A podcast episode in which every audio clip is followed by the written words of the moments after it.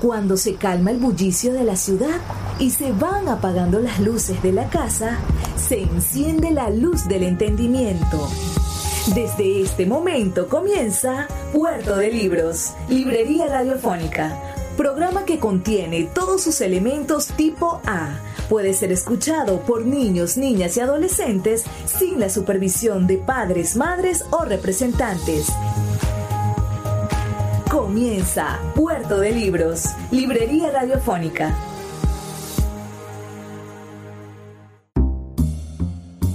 Bienvenidos a Puerto de Libros, Librería Radiofónica. Les habla Luis Peroso Cervantes, quien de lunes a viernes de 9 a 10 de la noche trae para ustedes este programa a través de la Red Nacional de Emisoras Radio Fe y Alegría. 23 emisoras conectadas para llegar a sus hogares con buenos libros, con buena literatura y con excusas maravillosas para pensar, para conseguir nuevas ideas y hacer de nuestra vida una vida más plácida y más llena de lecturas. Este puerto de libros en el cual usted se embarca en un, en un barquito de papel a, que lo llevará a universos maravillosos, diferentes, que potenciarán su imaginación. El día de hoy vamos a estar revisando un poco la historia del libro. La historia, una breve pero intensa e interesante historia del libro. Estaremos leyendo algunos fragmentos de este libro de la biblioteca Salvat, el libro Ayer, Hoy y Mañana. Ciertamente es un libro muy interesante, aunque el mañana de este libro no, no es un mañana actual, debido a que es un libro del año 1973. Y el futuro para la Biblioteca Salvada y para los amigos que pensaban el libro en 1973, bueno, el futuro del libro era lo que hoy conocemos como el audiolibro. Jamás pudieron imaginar la existencia del libro digital. Jamás se pudo presentar ante sus ojos, bueno, el sueño de conseguir que una biblioteca cupiese en un bolsillo. Esa esa imaginación pues no llegó tan pronto y, creo que, no pudimos predecir este futuro maravilloso que es el futuro de los libros digitales. Vamos a, comenzar, sí, a leer este, este texto en el cual, bueno, nos encontramos con, con una maravillosa entrevista que documenta esta investigación, una, una entrevista realizada a Robert Scarpit, un especialista en el libro, delegado de la Comisión Nacional Francesa para la UNESCO, un hombre nacido en el año 1918 y que, y que cuenta varias cosas sobre el libro, pero yo quiero rescatar una respuesta que dio al, a quienes eh, escribieron este, este tomo titulado el libro Ayer, Hoy y Mañana, ellos le preguntan, ¿puede afirmarse que el libro ha sido un instrumento propio de una minoría?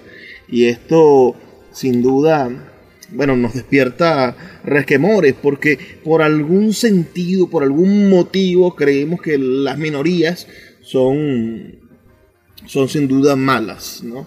Dirá este, este entrevistado, eh, Robert es Carpit dirá, esta es una de las maldiciones que pesan sobre el libro. Se trata de una vieja herencia, la de la tradición elitista. Durante mucho tiempo ha sido una minoría la que ha tenido a su disposición tal medio de expresión. La práctica ha demostrado que el libro puesto a disposición de una gran parte de la población se ha transformado en un agente de fermentación intelectual un agente revolucionario desde el punto de vista social. El papel social del libro no es otra cosa que el reflejo de la sociedad en la cual se desarrolla. En Francia durante el siglo XIX, el libro fue considerado acertadamente como un instrumento de lucha social, de liberación del hombre, de liberación del trabajador. En este país, se le tributa un auténtico culto fundado sobre esa idea.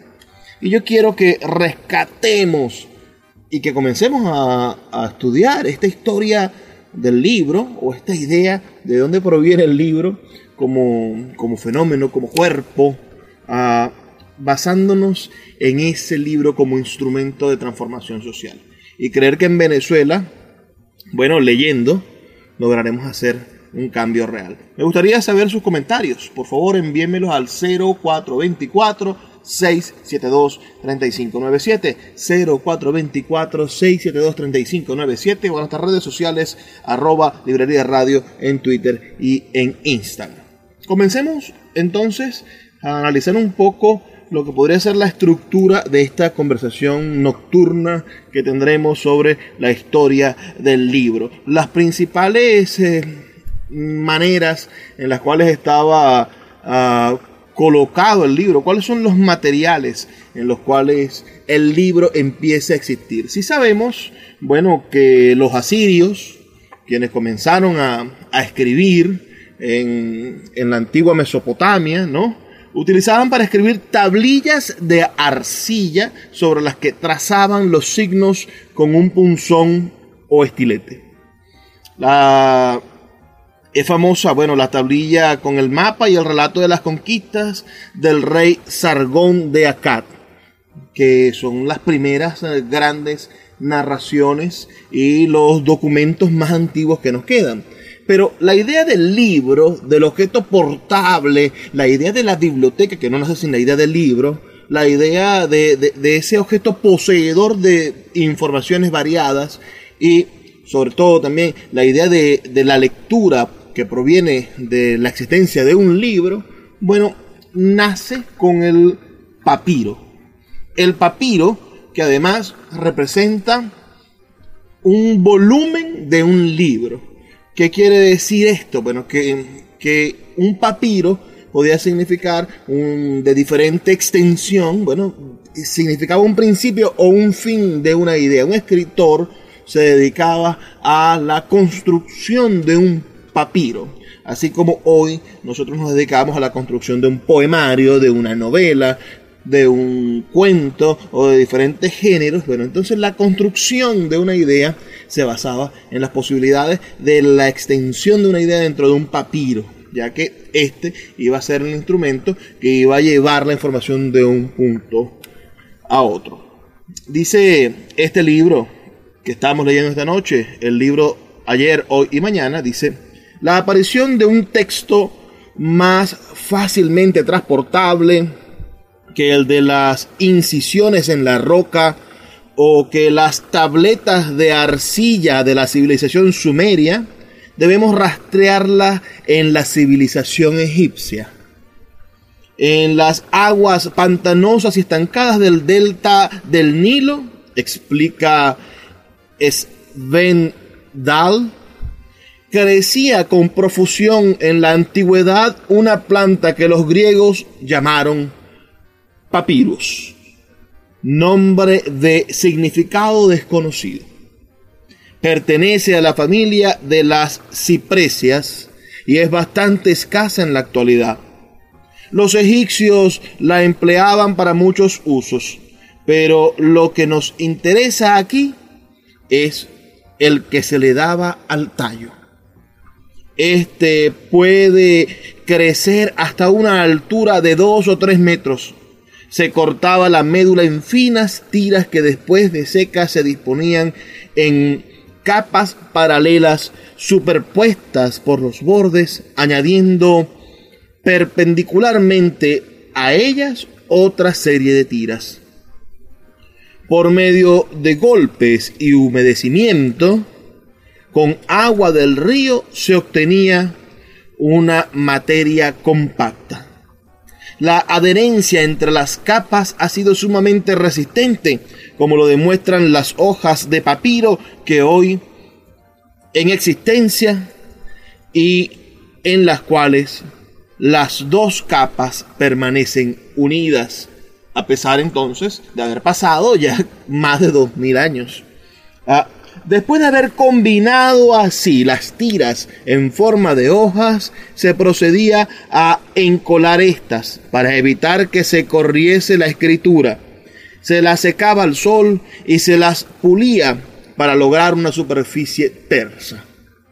Una vez terminada, si la calidad era buena, la hoja era muy suave y flexible, cualidades que por regla general se han conservado sorprendentemente a través de los tiempos. Las hojas sueltas se pegaban de izquierda a derecha en largas fajas. Desde los tiempos muy tempranos, la producción de papiro parece haber sido realizada como una fabricación en serie para ser adquirido como el papel moderno en grandes partidas o balas de las que se cortase el trozo necesario en cada caso. Por lo general se empleaban fragmentos de unos 15 a 17 centímetros de altura. Sin embargo, se conocen de tiempos posteriores a formatos tres veces mayores. Las mejores calidades tenían un tono amarillento o casi blanco. Las inferiores un color más o menos pardo. Allí tenemos pues el primer soporte natural de la escritura. Este podía ser un extenso mm, papiro, ciertamente, pero su longitud habitual sería de 6 a 7 metros, que enrollados daban un cilindro de unos 6 centímetros de grueso, perfectamente manejable. La altura de las páginas variaba entre 15 a 30 centímetros. En la Universidad de Leipzig se conserva una tira de papiro de unos 20 metros, sobre la que aparecen 110 columnas de escritura, lo que hoy llamaríamos páginas, cuyo orden de lectura es de derecha a izquierda. Ahora bien, para leer en ese orden habría que arrollar el fragmento de papiro que no se leía en torno a un palo, dando vueltas sobre sí mismo. Esta noción de envolvimiento explica la palabra latina volumen, que hoy todavía, por tradición, significa libro o parte extensa perdón, de una obra, que puede, en efecto, tener varios volúmenes. En parecido sentido se utilizan también las palabras rollo, de la acción de enrollarse el papiro para ser utilizado. Entonces, vamos pensando en la construcción de estos documentos, de estos primeros libros hechos en papiro. Haremos una pausa, solamente de dos minutos para escuchar los mensajes que tienen para nosotros nuestros anunciantes y nuestros amigos de Radio Fe y Alegría y ya volvemos con más de Puerto de Libros, Librería Radiofónica. Escuchas Puerto de Libros con el poeta Luis Peroso Cervantes. Síguenos en Twitter e Instagram como arroba Librería Radio. El poeta Luis Peroso Cervantes le acompaña en Puerto de Libros, Librería Radiofónica, por Radio Fe y Alegría, con todas las voces.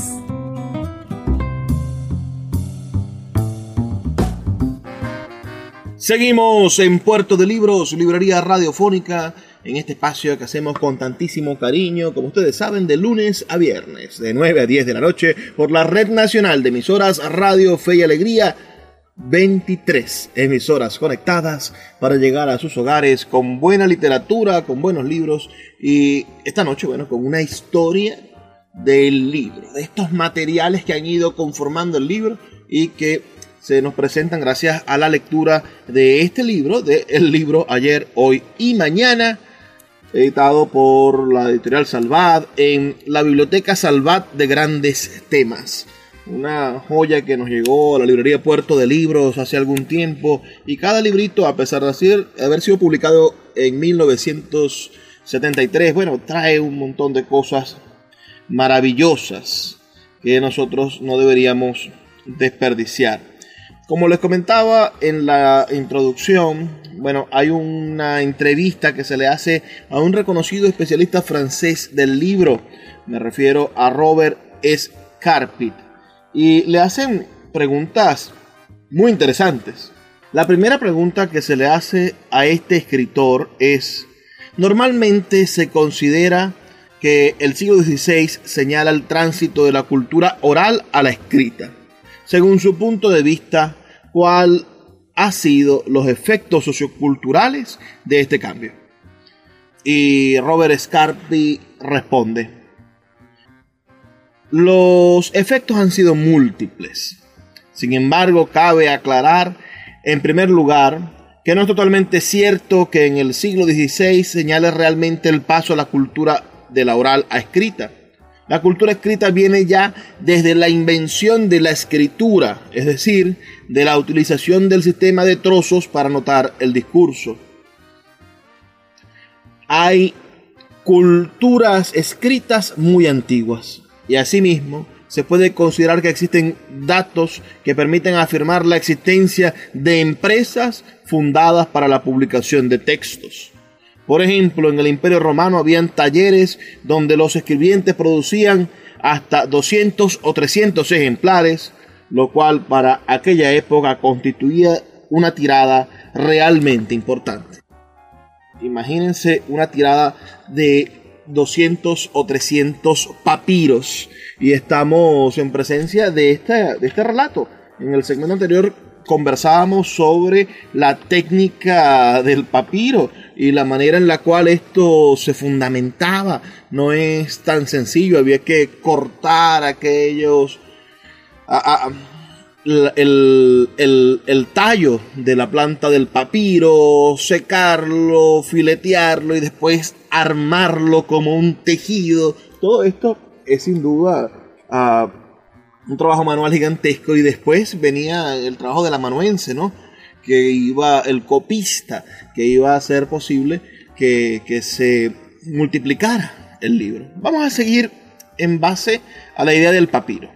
Nos dice este libro, existe pues el papiro como material fundamental de la escritura de la antigüedad, y como consecuencia aparece en Egipto una verdadera industria de fabricación que exporta esta mercancía a todo el Mediterráneo, como atestigua el escritor romano Plinio el Viejo, uno de los grandes historiadores romanos. El rollo de papiro más antiguo conservado pertenece al año 2600 antes de Cristo. Sobre el papiro se escribía en su cara anterior, anverso, llamado en latín recto, y muy pocas veces en el reverso, llamado en latín verso, que quedaba al exterior al enrollarse el volumen en cuyo cilindro se colocaba el título de la obra. La escritura se hacía, como se ha dicho, en columnas o páginas, cuya anchura podíamos decir que viene prefijada por la dimensión longitudinal del campo visual de la pupila del hombre y que, en cierto modo, es la que hoy todavía sirve para calcular la caja o anchura de un texto impreso.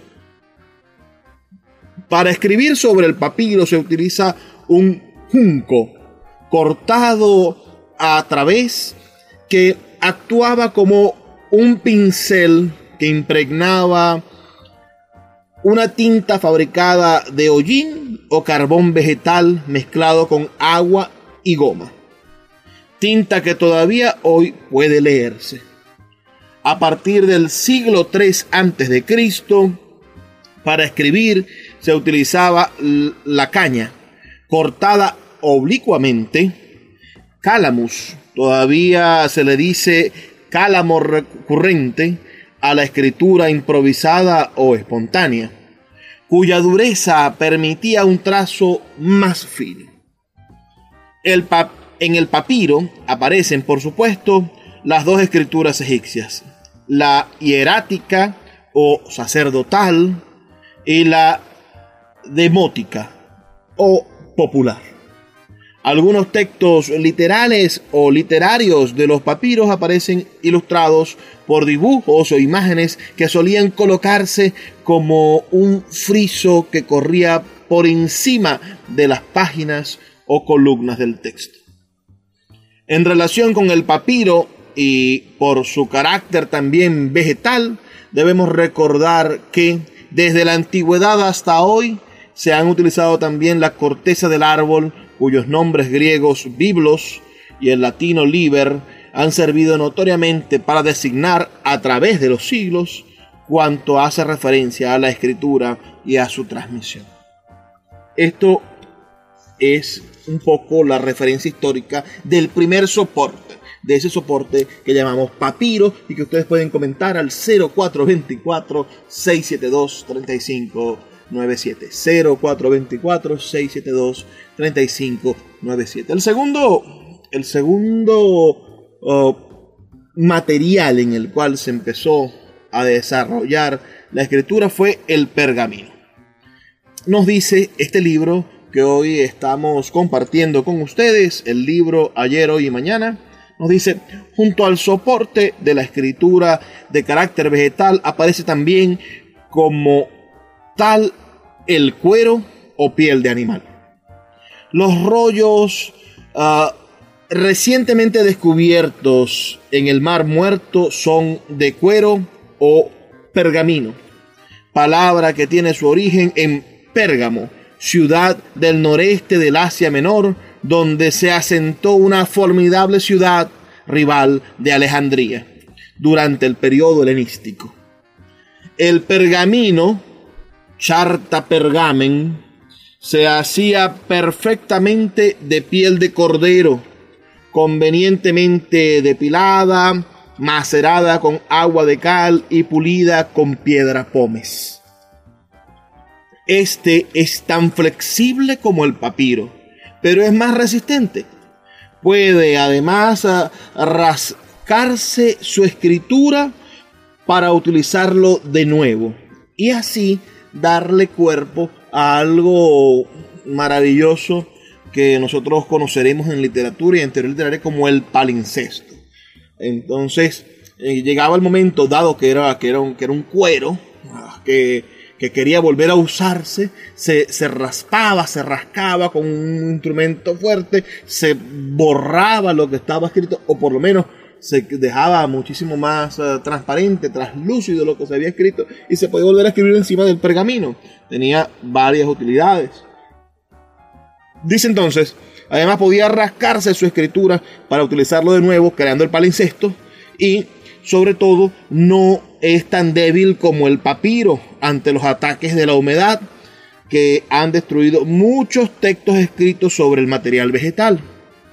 También tiene la ventaja, el pergamino, de no estar limitada su producción exclusivamente a Egipto, como el papiro, por la especial naturaleza del fango del Nilo, que hacía, bueno, el, el, gran valle del Nilo, el más fértil de la antigüedad, sino que puede producirse en cualquier país donde hubiese ganadería, ya que era en base a la piel del cordero. Su flexibilidad le permite, por otra parte, ser utilizado en forma de rollo o volumen. La ley mosaica o Torah aún se lee en las sinagogas de esta manera, uh, pero la mayor consistencia de la piel de animal permite salvar la incomodidad del libro enrollado, de penosa consulta cuando hay que retroceder desenrollándolo para encontrar determinado texto el pergamino empieza a disponerse en superficies eh, cuadrangulares. De hecho, en la antigüedad, sobre todo en las escuelas, ya se utilizaban tabletas de madera de, de esta forma recubiertas de cera, sobre las que se escribían con punzones de metal, llamados estilus, formando pequeños cuadernillos, bien en, de dos páginas los dícticas o de varias las políticas. Esta misma técnica se aplica al pergamino, que los romanos llamaron membrana, en cual fue ganando terreno al papiro que prácticamente desaparece en el siglo IV después de Cristo. En efecto, las superficies de cuero perfectamente alisadas y blanqueadas crearon la posibilidad de coserlas en forma de cuadernos que ya tienen todas las condiciones externas actuales del libro. Esta forma de agrupar el material escrito se denomina códex, que solemniza ciertos libros de, bueno, ciertos libros importantes o códigos. Allí viene entonces las palabras, las leyes que se, que se fundamentan como códigos en la idea de que ese primer libro, encuadernado como conocemos el libro en la actualidad, bueno, proviene de la encuadernación del pergamino que llamamos códex. Me gustaría tener sus comentarios al 0424 672 3597 0424 672 3597 o a nuestras redes sociales arroba librería radio en Twitter y en Instagram. Vamos a hacer una pequeña pausa, solo dos minutos y ya volvemos con más de Puerto de Libros, librería radiofónica en esta pequeña e intensa revisión de la historia del libro o al menos de sus soportes materiales. Ya volvemos. Escuchas Puerto de Libros con el poeta Luis Peroso Cervantes. Síguenos en Twitter e Instagram como arroba Librería Radio. El poeta Luis Peroso Cervantes le acompaña en Puerto de Libros, Librería Radiofónica, por Radio Fe y Alegría, con todas las voces.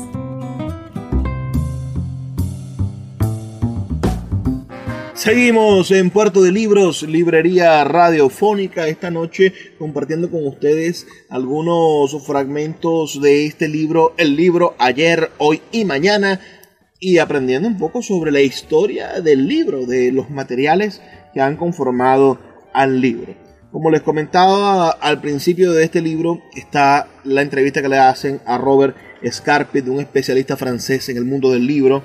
Y ante, bueno, ante la idea de que existía, existiese una, unas empresas que ya producían libros en la antigüedad en Roma, bueno, después le preguntan a este especialista si, si la imprenta había conseguido multiplicar la, la, producción de libros. Él, él dice, en resumen, no mucho. Los talleres de copistas del Valle del Rin, poco antes de la invención de la imprenta, alcanzaron tiradas por copia de 600 ejemplares. Ahora bien, las ediciones normales de las imprentas de los siglos siguientes eran del orden de 1200 a 1500 ejemplares. Hasta finales del siglo XVIII no se puede decir que la imprenta modificase las condiciones culturales existentes, especialmente en lo que atañe a los precios de coste. Sin embargo, el público lector no aumentó en proporciones muy considerables, por lo cual no puede considerarse que fueran enormes las tiradas ni el número de obras publicadas. En mi opinión, el cambio que hablamos antes, es decir, ese cambio producido en el siglo XVI, ah, puede situarse a finales del siglo XVIII y principios del XIX, momento en el que realmente comienzan a mecanizarse las ediciones, cuando de súbito se pasan a tiradas de centenares de miles de ejemplares y el público lector comienza a ser masivo. En el curso del siglo XVIII, bajo la influencia de los conocidos metodistas, comienza a aumentar la lectura en Inglaterra y, en particular, la de un sector muy importante, la lectura de las mujeres. En Francia la lectura de masas comienza con la revolución. Se considera como un medio de liberación. Sin embargo, su democratización efectiva en este país se sitúa entre 1830 y 1848, especialmente a partir de las leyes escolares de 1833. las cuales dieron lugar a la instalación de una escuela en cada ciudad. En Francia había un 70% de analfabetos. La proporción se invirtió en pocos años. En este momento es cuando podemos considerar que se ha producido un cambio efectivo. Son las palabras de este especialista del libro, de Robert Scarpit, entrevistado para el libro ayer, hoy y mañana. Yo siempre coloco el ejemplo de Francia para hablar sobre la situación venezolana. Hace 300 años París era un chiquero. París era el sitio más cochino y sucio que puede haber. Era, era un, lugar horroroso para vivir, con una monarquía que, que despreciaba a su población, que vivían en sus cortes a espaldas del hambre que sufría la gente y la decisión del pueblo parisino, la decisión del pueblo francés, la manera en la cual los intelectuales empezaron a tomar la palabra en la ilustración, hicieron que la decisión de ese pueblo convirtiera a París a principios del siglo XX en la capital del mundo. En apenas 150 años, 200 años, París se ha vuelto la referencia universal del orden, de la belleza, del glamour y de lo mejor. Nosotros como nación tenemos 400 años. Venezuela nace, nace en el año 1830, pero como, como constitución civilizatoria estamos desde la llegada de, los españoles, desde la llegada de, de digamos, del periodo de conquista en el siglo XVII, el periodo de fundación, ya que Venezuela bueno, primero fue descubierta, posteriormente fue vendida a los Welser, quienes no venían a fundar nada, y, agotado el contrato con los banqueros alemanes, empezamos a constituir ciudades. Por allá, por los años 1600, se empiezan a constituir realmente las ciudades en Venezuela. Entonces, en estos 400 años de civilización de país, de nación, no nos hemos dado todavía la oportunidad de decidir nuestro futuro pero la tenemos. ¿Cuántos años más durará Venezuela? ¿Cuántos años más puede durar nuestro país? Todo el tiempo que dure va a depender de nuestra capacidad para decidir lo que queremos hacer con el país. Y si hoy empezamos a decidir que queremos convertirnos en una nación culta, en una nación que lea y que transforme su realidad a través del pensamiento, señores, sin duda lo vamos a lograr estábamos hablando del papiro. El papiro en base a la piel de cordero. Mm, hablamos de los códex, del nacimiento de los, de los códex, de estos códices. Y dice, dice este libro que estamos leyendo esta noche, el libro ayer, hoy y mañana, nos dice, en un principio estos códex se confeccionaban doblando el pergamino en un solo cuaderno hasta que el número de páginas hace que el conjunto se vuelva incómodo de manejar. Entonces se unen los distintos cuadernillos hasta obtener un tomo constituido por varios pliegos cosidos a un lomo que asegura la unidad del conjunto. El formato de estos libros varía siendo evidente que los de gran volumen son los más apreciados y en los cuales la escritura deja amplios márgenes en blanco que a veces se decoran con dibujos al empezar cada capítulo. La nueva ordenación del material escrito obliga a algo que en el rollo o volumen era innecesario. La foliación o paginación que asigna un número a cada hoja o folio para el caso de extravío de una página.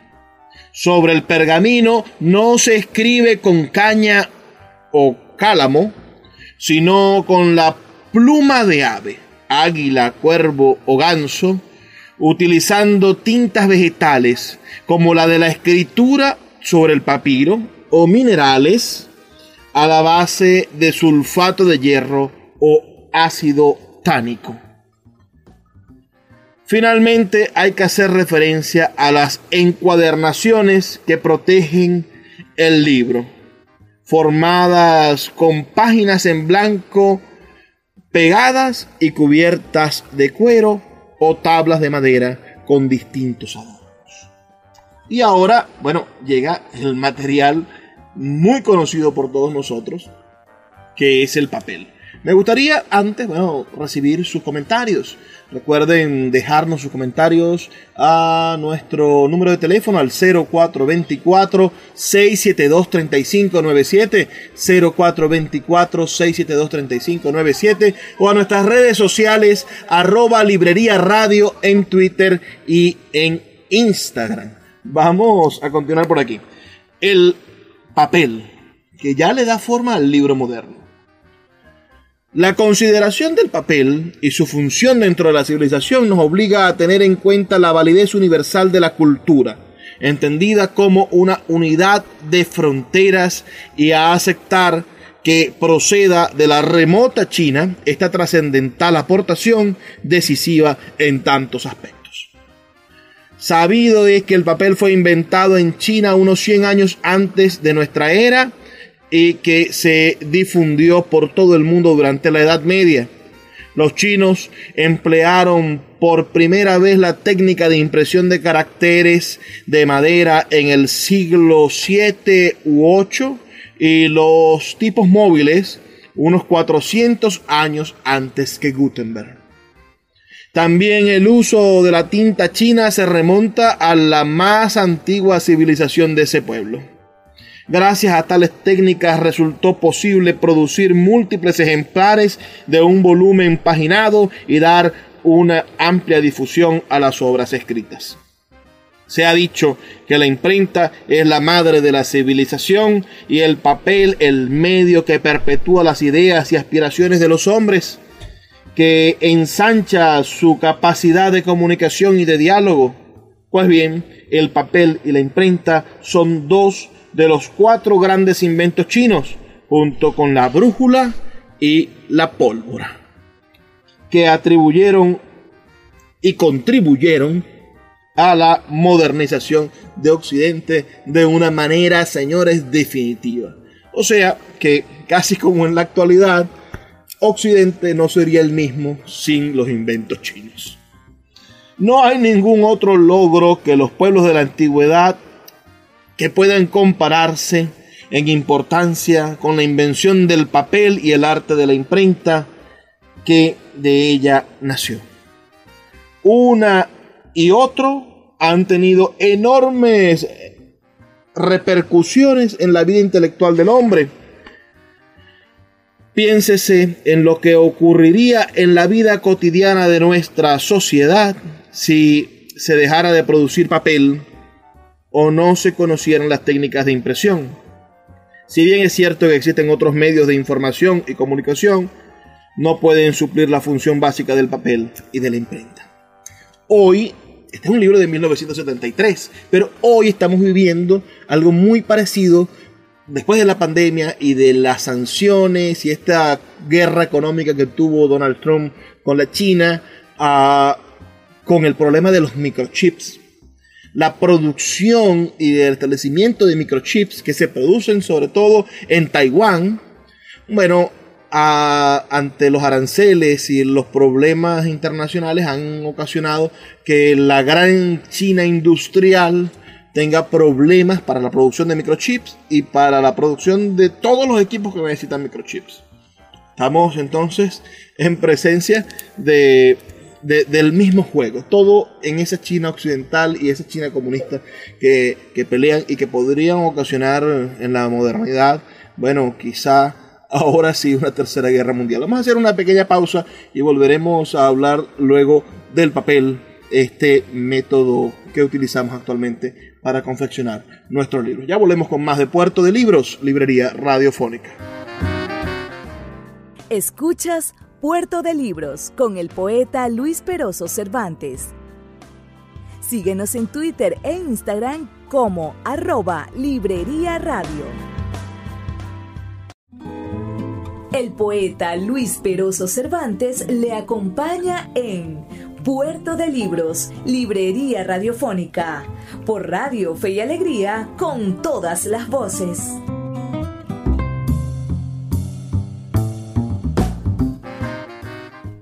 Seguimos en Puerto de Libros, Librería Radiofónica, con todos ustedes en este último segmento de nuestro programa dedicado a la historia del libro. Historia del libro. Uh, estamos en la etapa final hablando del maravilloso papel. El papel.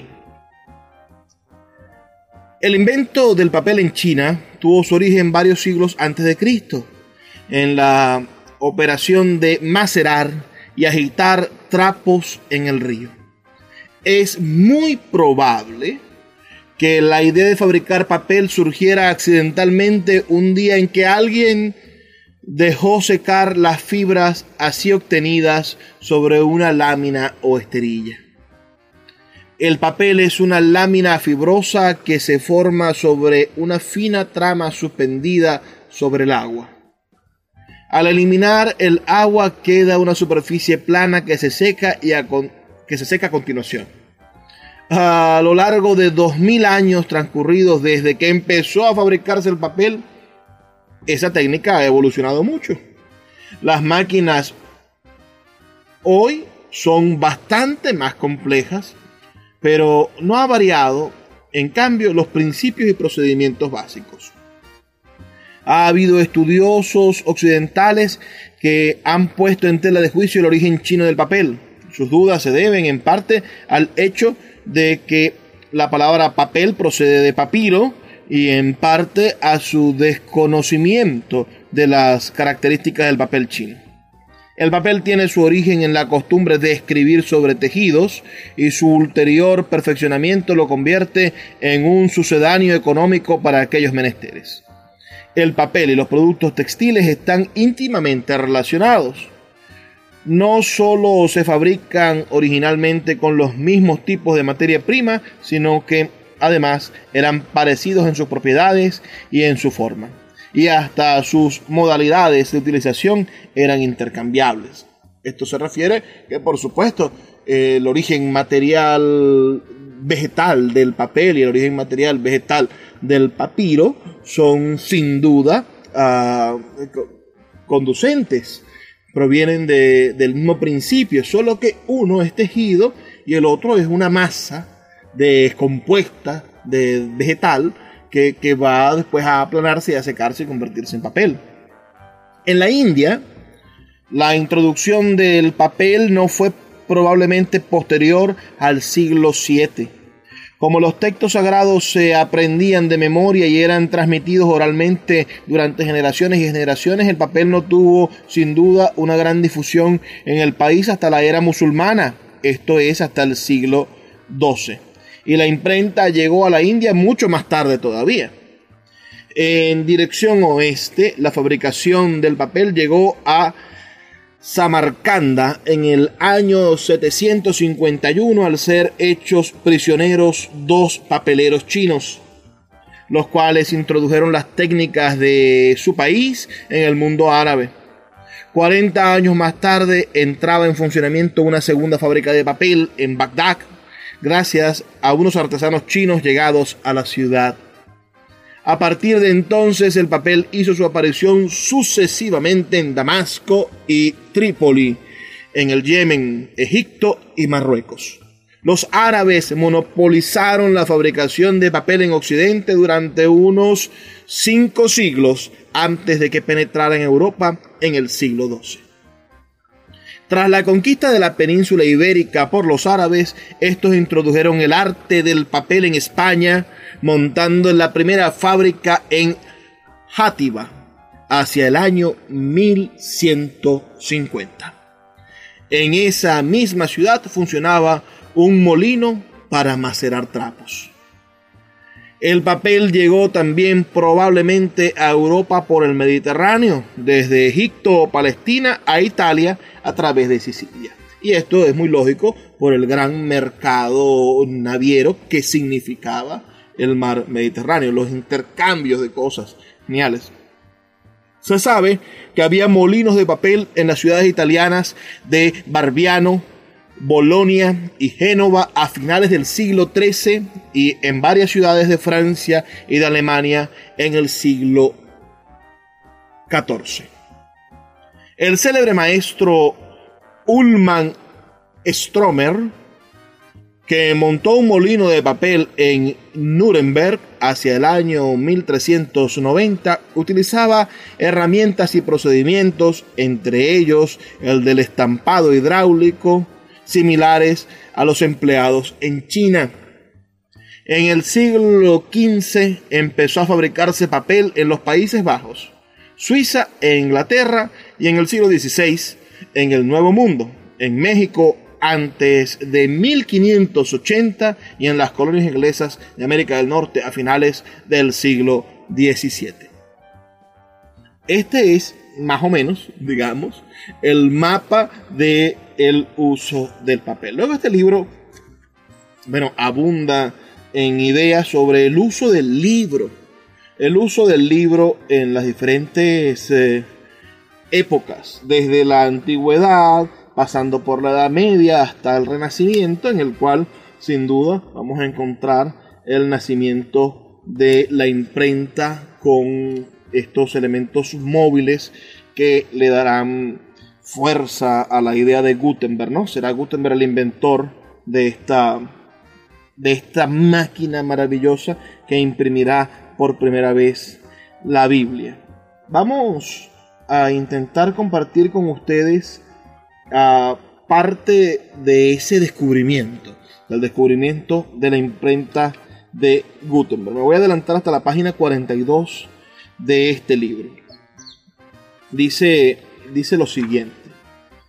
Dice, simplificando un poco las cosas, operaciones necesarias en un libro de síntesis como este, el paso de la Edad Media a la Edad Moderna en la Europa Occidental supone una alteración de los condicionamientos vitales dentro de una amplia gama de ellos.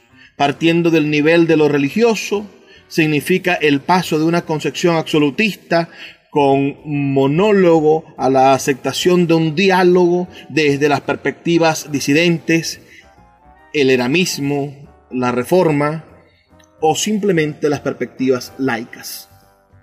La aparición de un patriarcado burgués desemboca en la exigencia de una cultura no vinculada expresamente a la filosofía escolástica, mientras una ética de la eficacia, preconizada también por el calvinismo, exalta los valores de la economía dineraria como un signo de la necesidad de armonizar la rectitud de la conducta y la rentabilidad de los negocios. Un mundo de artesanos, industriales, mercaderes exige una literatura de solaz, de diversión, de seguridad arraigada en ese momento. En este momento nace la imprenta y puede afirmarse que nace exactamente cuándo y dónde debía nacer. Hay que admitir en efecto que existe un cierto determinismo, mientras antes la cultura era un fruto aislado del monarquismo, ahora la presencia de un público cada vez más libre e independiente parece exigir un instrumento multitudinario y repetido. Si los viejos códices medievales, atados con cadenas a sus grandes atriles, parecen indicar una cierta condición de cosa inmueble, es decir, inmóvil, los nuevos libros pueden ser transportados y llevados a domicilio. Nace la biblioteca privada como la pintura de caballete, nace la posibilidad de la pintoresca particularidad de, tener un, un objeto antes imposible para la habitual condición de la pintura mural. Es el momento pues de la madurez para el gran advenimiento de un instrumento multitudinario de la cultura, justo en Alemania del siglo XV, Crisol en el que hierve la polémica de la reforma religiosa y en donde existe una masa creciente de laicos anhelantes de saber. Se diría que la inminencia del suceso se saborea ya en los aires. Pruebas desilográficas para imprimir bulas, misteriosos ensayos de relojeros que sugieren artilugios como el avión para escribiere artificiales e incluso la presencia de tipos móviles en algunos estampados de tela en China y las probaturas del holandés Lauren J. Koster hacia 1440. Cuando Johannes Gutenberg ensayó hacia 1438 fundir fragmentos de plomo que contenían letras en relieve, advierte la inminencia del acontecimiento. En 1449 Gutenberg obtiene del holandés Johann Faust un préstamo de 800 florines y lleva a cabo el intento final. ¿De qué se trataba en suma? De disponer de unos pequeños bloques de plomo que se fundían en otros de cobre y latón llamados matrices con los que se obtenían perfiles de letras en relieve que, embadurnadas de tinta, quedaban reproducidas en el papel que se les aplicaba con la presión de una gran prensa de madera de roble. En 1456 Gutenberg publica en la ciudad de Maguncia su, con razón famosa, Biblia de 42 líneas en dos volúmenes de tamaño folio que alcanza en suma más de 1200 páginas. La imprenta ha nacido. Qué genial relato. Me gustaría seguirles leyendo, porque continúa hablando de maravillosos momentos de nuestra historia en la cual los libros empiezan a aparecer en las diferentes civilizaciones como un proceso natural. Nosotros debemos abocarnos a la naturaleza de este conocimiento y ustedes tienen, igual que yo, igual que todos en esta línea del tiempo, bueno, la responsabilidad de construir una época Hoy Venezuela necesita un cambio, pero no un cambio como ustedes verán de nombres de políticos. Necesitamos un cambio más profundo, un cambio de mentalidad que produzca en mediano plazo, señores, una Venezuela mejor. Me gustaría obtener sus comentarios, tener sus ideas. Por favor, déjenme sus comentarios al 0424-672-3597, 0424-672-3597, con nuestras redes sociales, arroba librería radio en Twitter y en Instagram. Ya es hora de despedirnos. Recordándoles que este programa también está saliendo videograbado en nuestro canal de YouTube donde usted puede buscar Luis Peroso Cervantes y suscribirse. Le agradezco mucho que se suscriba si tiene la posibilidad. Ah, pero también en las 23 emisoras de la Red Nacional de Emisoras Radio Fe y Alegría. Recuerden que estamos aquí de lunes a viernes, de 9 a 10 de la noche. Ha sido de verdad un inmenso placer trabajar para ustedes y los invito a que nos sintonicemos el día de mañana. Por favor, sean felices lean poesía.